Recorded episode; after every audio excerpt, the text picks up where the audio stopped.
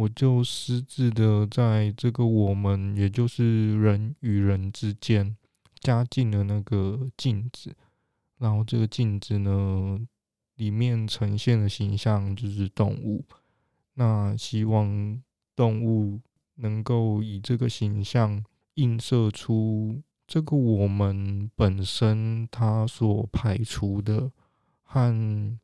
我们所抗拒的，可能都会在动物的形象之中被加入我们的生活。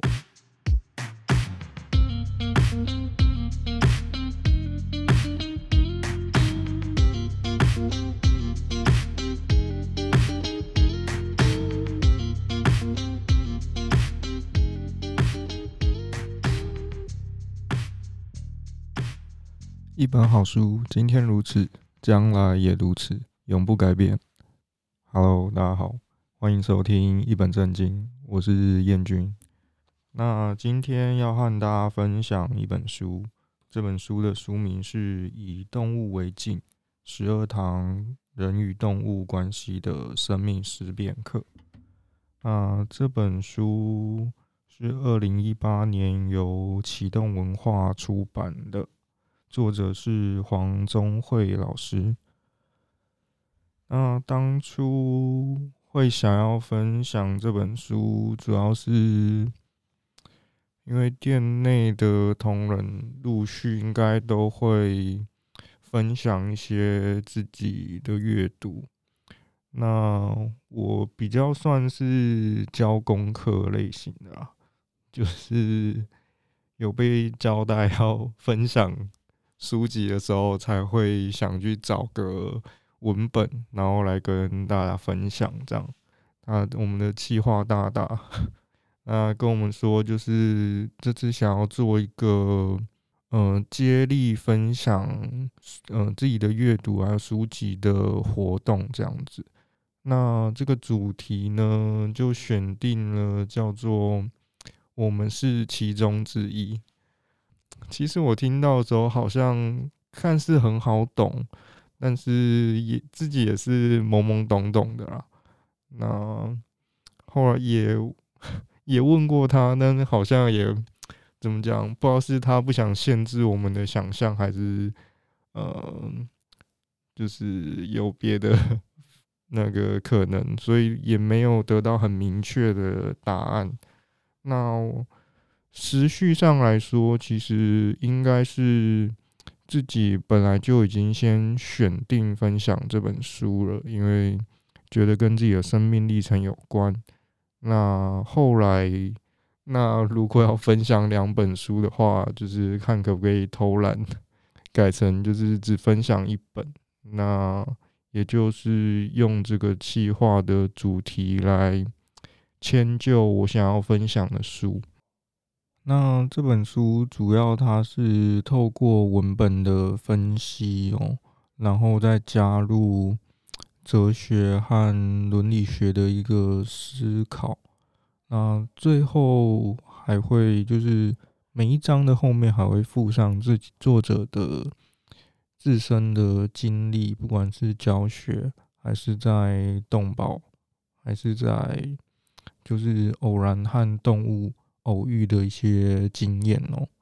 那这本书的作者黄宗慧老师，他是台大外国语文学系的教授。那会知道黄宗慧老师，主要是自己还在学生时期的时候，有在课堂上上过拉冈相关的文本，那也因此就是有了一点兴趣。那之后得知，就是《拉冈精神分析词汇》这本书，那黄宗慧老师也是其中之一的译者，那也是借着那本书才呃知道黄宗慧老师这样。那在这次选选定要分享这本书的时候。嗯，主要是在网上看到老师分享的一些有关动物的文章，那才就是选定这本书作为文本。那就跟大家分享几个我认为跟这个主题，我们是其中之一，还有嗯、呃、书籍里面跟我认为比较有意思的几个片段。好了，那第一个想跟大家分享的就是书的开头，它是以欧威尔的小说开始哦。那主要是映衬着这个书名以动物为镜，那这个镜子的意象呢，也让我一开始就想到拉缸，所以我开始在思考这个之间的关联性。那欧威尔的小说主要他谈的东西是。呃，是在描述一个死刑犯被押送到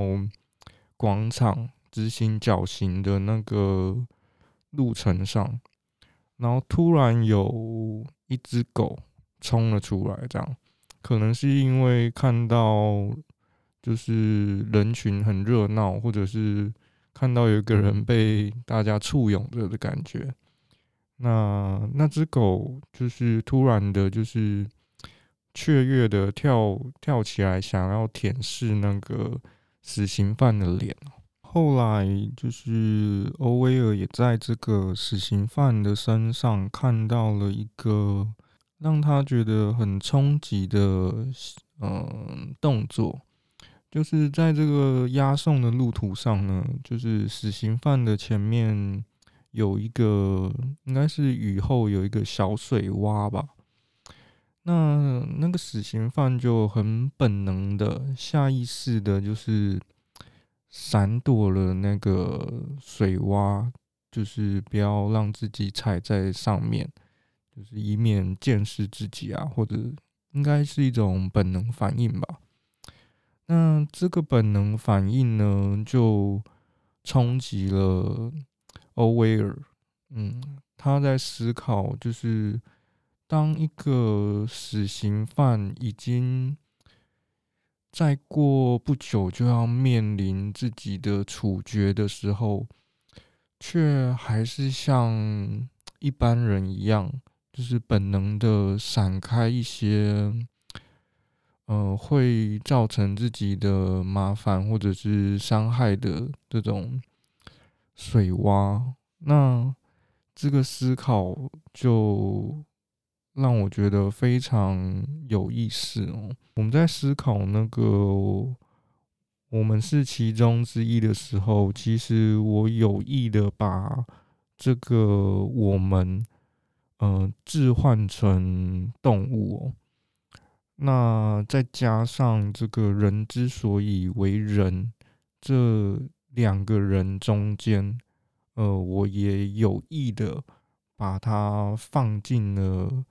呃，一个镜子，就是好像是人在对照镜子，或者是人看镜子中的自己的那种感觉。那这两者之间呢，就是说，在呃欧威尔的小说里面，还有在我们是其中之一的这个概念中，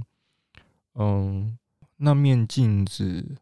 我认为。它的里面就是动物，也就是以一个动人在面对镜子，然后镜子里却是一个动物的动作和景象。那那个景象传达出来的声音呢，是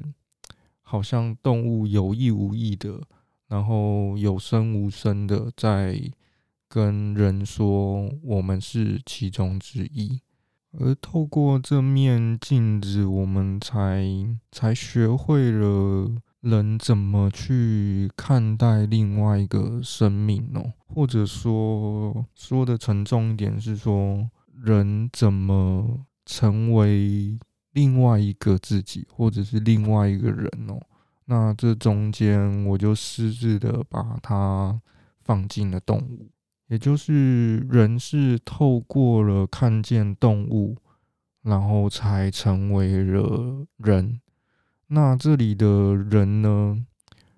又早已仅仅不只是人哦。所以，这是我在思考人之所以为人，这个两个人之间，呃，好像是中间有一个故事，或者中间有一个过程。那我认为这个故事呢，可能在这个书里的文本就有好几个部分，我认为可以传达出这个意象，然后也呼应了就是拉冈的那种镜像理论吧。只是这个镜像中并不是一个完整的人的形象。而是它是一个动物的形象，然后照出的是人的裂缝，人能够看见自己思考的盲点和裂缝，才能够成为另外一个人。嗯，因为我们可以在这个文本中看到，嗯，这只狗狗的动作，它是。完全没有区辨，这个人到底是一个坏人，还是是一个好人。所以，也就是欧威尔刚开始没有看见这件事情，究竟是他嗯、不够动物性呢，还是人有时候也不够人性？那这个在后面的。文本卡夫卡的《致学院的报告书》这一篇文章中，可以更明显的看到，哦，就是里面在说一个红毛猩猩和一些水手的故事。那这边就先不讨论，就是大家有兴趣的话，可以再呃自己去阅读。那后面我想谈的是，呃，珠光凑人的这一本《光球猫》这一本书哦。那这也是在其中的文本。那故事主要是说，呃，主角是一个落魄的作家。那在他的生活中，有一天就是刚好。看到了两只猫在那边争吵，那一只就是后来就是进到他的生活中的茶太郎，那另外一只是有一个就是眼睛有一个疾病的白猫哦。那两只猫在争吵的时候，嗯，主角就有就是有意的，就是拿了一个纸团。丢向那个他看起来更强势的那一只白猫，就把它赶跑了这样子。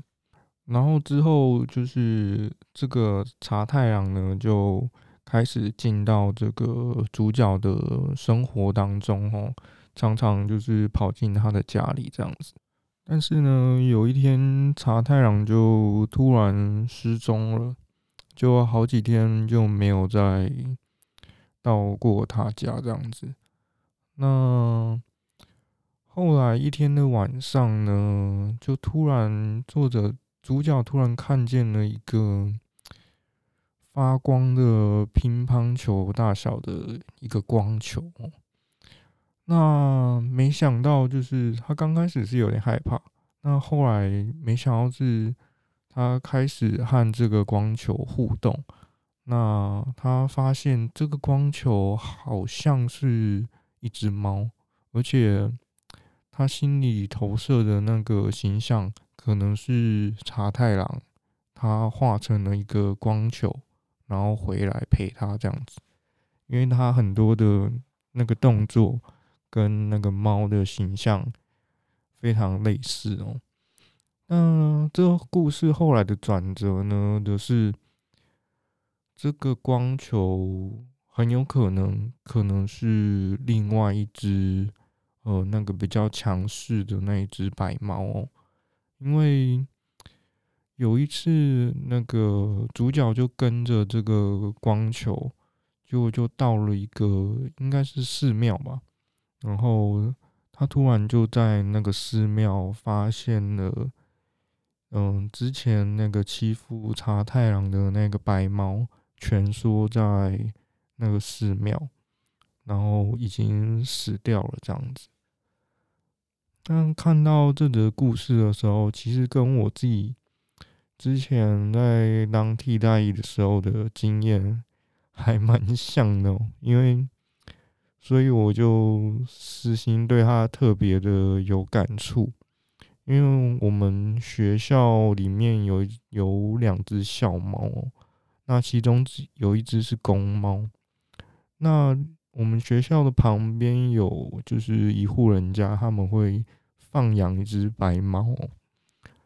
那只但那只白猫就是常常会来就是学校。然后会想要欺负学校另外一只公猫，应该是公猫它本身，它们之间就有地盘的问题。我有好几次我都去，就是隔壁邻居的那个猫赶走，想要保护就是学校的那这只猫这样子。那当我看到这个作品的时候，它其实主要在传达的是。这个主角他是刚开始他是觉得，嗯，他一点都没有感到寂寞或者是孤独，但是看到那个白猫，呃，蜷缩死在那个庙宇的时候，他突然就是说了一句话说，说说。原来这世间寂寞的生命何其多，这样子。透过这个动物的意象，然后才照见了自己内心的寂寞。也就是我们可能原本没有发现自己的自己心灵的那种孤独啊、寂寞等等。而是透过了，呃，动物这个死去的这个形象，然后才开始面对自己内心的那种寂寞和孤独。我觉得它中间也横亘了一个镜子，然后这面镜子就是那个白猫的尸体，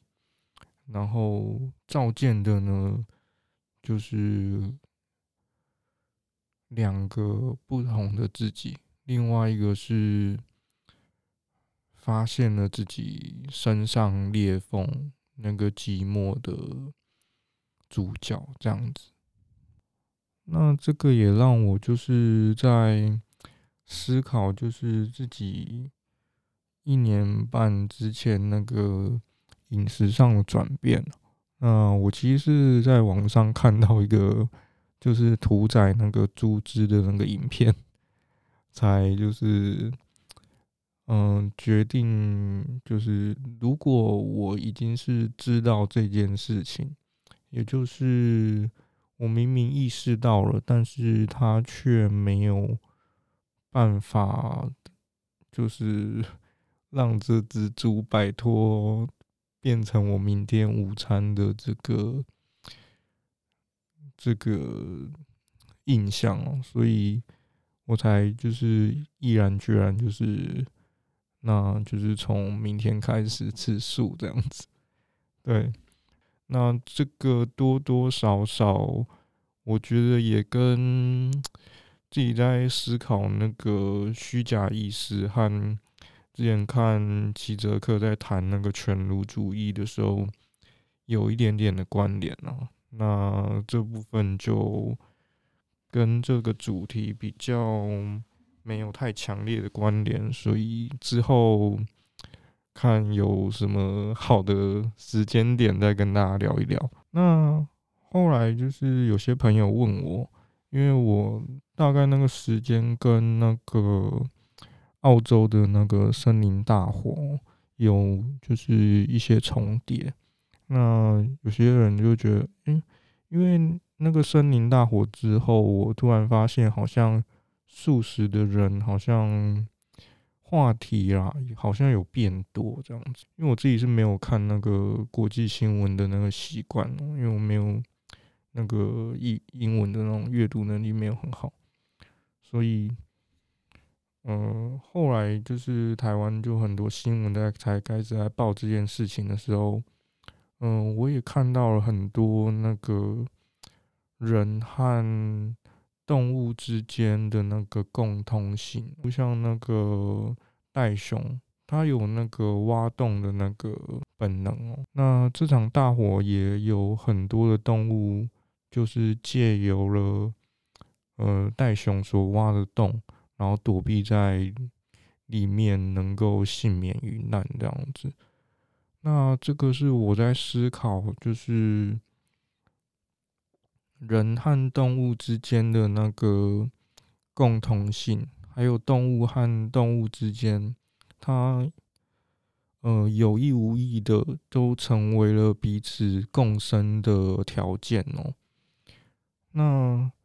这其实像里面的一些文本哦，会提到所谓就是看见生命的那种相似性的问题哦。这让我就是想到那个 Judith Butler，他在讲那个脆弱性，就是他觉得人和人，或者是人和动物等等之间，他们会有那个相互依存的关系哦，而那个共通性就来自于脆弱。那。这其实有点像是海德格在讲那种，就是人是被那种被抛性哦，就是人是被抛，然后在这个世界，然后几乎是裸身的在面对这个世界的那种存在状态哦，然后会。然后就让我去思考，就是这个脆弱性呢，究竟会不会是人和动物之间？就这个脆弱性，究竟能不能当做一面镜子，就是让连接人和动物之间，就是让人可以看到自己的存在本身。而是透过这个动物的形象或者是经验。当然，书本里还有更多、更多、更广的思考啦，包括刚刚提到的相似性，也有不同的、不同的角度在看待这件事情。然后，可能包括可爱动物和嗯丑陋的动物。然后包括家庭的宠物跟野生动物，或者是呃我们常常在吃的经济动物，还有我们去动物园啊，或者是海生馆会看到的那种展演动物，这这类不同动物的尸变，甚至 包括昆虫哦，还有就是。昆虫的部分也是我就是吃素以来，有时候会让我觉得有点恼人的问题哦。就是，但我的问题主要不是像里面可能来自于就是蟑螂啊或者什么，因为蟑螂这类的对我来说它是比较大型的昆虫，就它比较能够。它比较能够抓吧，对，所以它比较容易能够处理。对我来说比较困扰的，比较像是蚊子或者是蜘蛛这类的这类的动物。那里面有提到，就是人怎么去看待昆虫这个生命哦。那。究竟什么样的生命是可以杀的生命，而什么样又是不可杀的生命？那什么样的生命是值得我们去哀悼的？那什么样的生命又是我们完全漠视的。那我觉得这是这本书就是有点沉重，但是作为一个起头啦，我想呼应这个主题，就是我把那个我们是其中之一的我们呢，这个我们我是把它想成一个不定型的不定型的物体啊，所以。我就私自的在这个我们，也就是人与人之间，加进了那个镜子，然后这个镜子呢，里面呈现的形象就是动物。那希望动物能够以这个形象映射出这个我们本身，它所排除的和我们所抗拒的。可能都会在动物的形象之中被加入我们的生活，然后包括就是里面提到一些，呃，昆虫和人类就是实验动物啊，这些共生的这种可能性，但是我们却在其他的角度却把它们排除在我们之外，这样子，所以。我想就是借着这个接力做一个开头吧，就是希望，嗯，动物是希望更多人可以看见动物这面镜子，然后也看见自己思考的盲点还有不足吧。那这就是我这次的分享，这样。然后也是，我觉得人之所以为人，这人这两个人之间，我认为很很有意思的部分。那希望大家也期待下一次的阅读的分享，谢谢大家。